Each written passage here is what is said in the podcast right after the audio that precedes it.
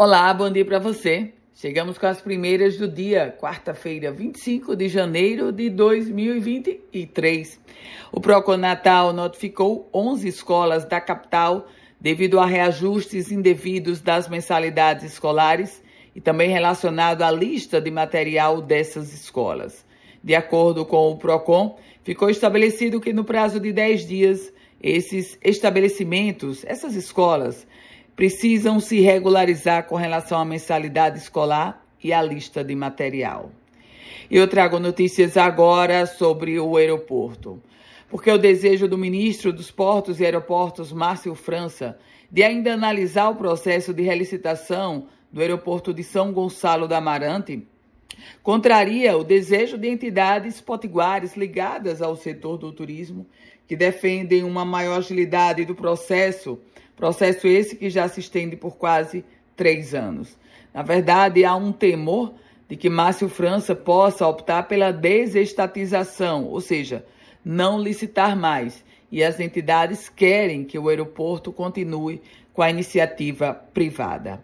A FUNPEC, a Fundação Norte-Grandense de Pesquisa e Cultura, emitiu uma nota sobre a Operação Faraó, que apura possíveis crimes relacionados ao desvio de recursos públicos federais.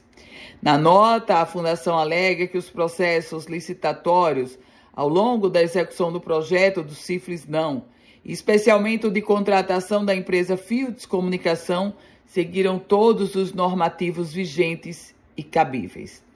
Aliás, por falar na Operação Faraó, a Universidade Federal do Rio Grande do Norte também emitiu um comunicado disse que teve acesso ao processo da investigação e, segundo a UFRN, o contrato celebrado em 2017 foi aprovado pelo Tribunal de Contas da União. As visitas presenciais na penitenciária estadual do Seridó, Pereirão, em Caicó, foram suspensas temporariamente. Secretaria Estadual de Administração Penitenciária definiu a medida depois da confirmação de 10 casos da Covid-19 em presos daquela unidade. E os servidores terceirizados que atuam em hospitais da rede pública do estado Potiguar, aqui em Natal, paralisaram as suas atividades ontem. Reivindicam o pagamento dos salários de dezembro do ano passado e a segunda parcela do 13º salário.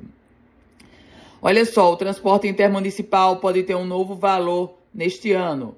Governo e empresários terão uma reunião hoje para discutir o reajuste tarifário e, pasmem, há quem diga que esse reajuste pode superar a marca dos 50%. Senador Jean Paul Prats deverá ser indicado hoje para a presidência interina da Petrobras. Também trago essa informação para você.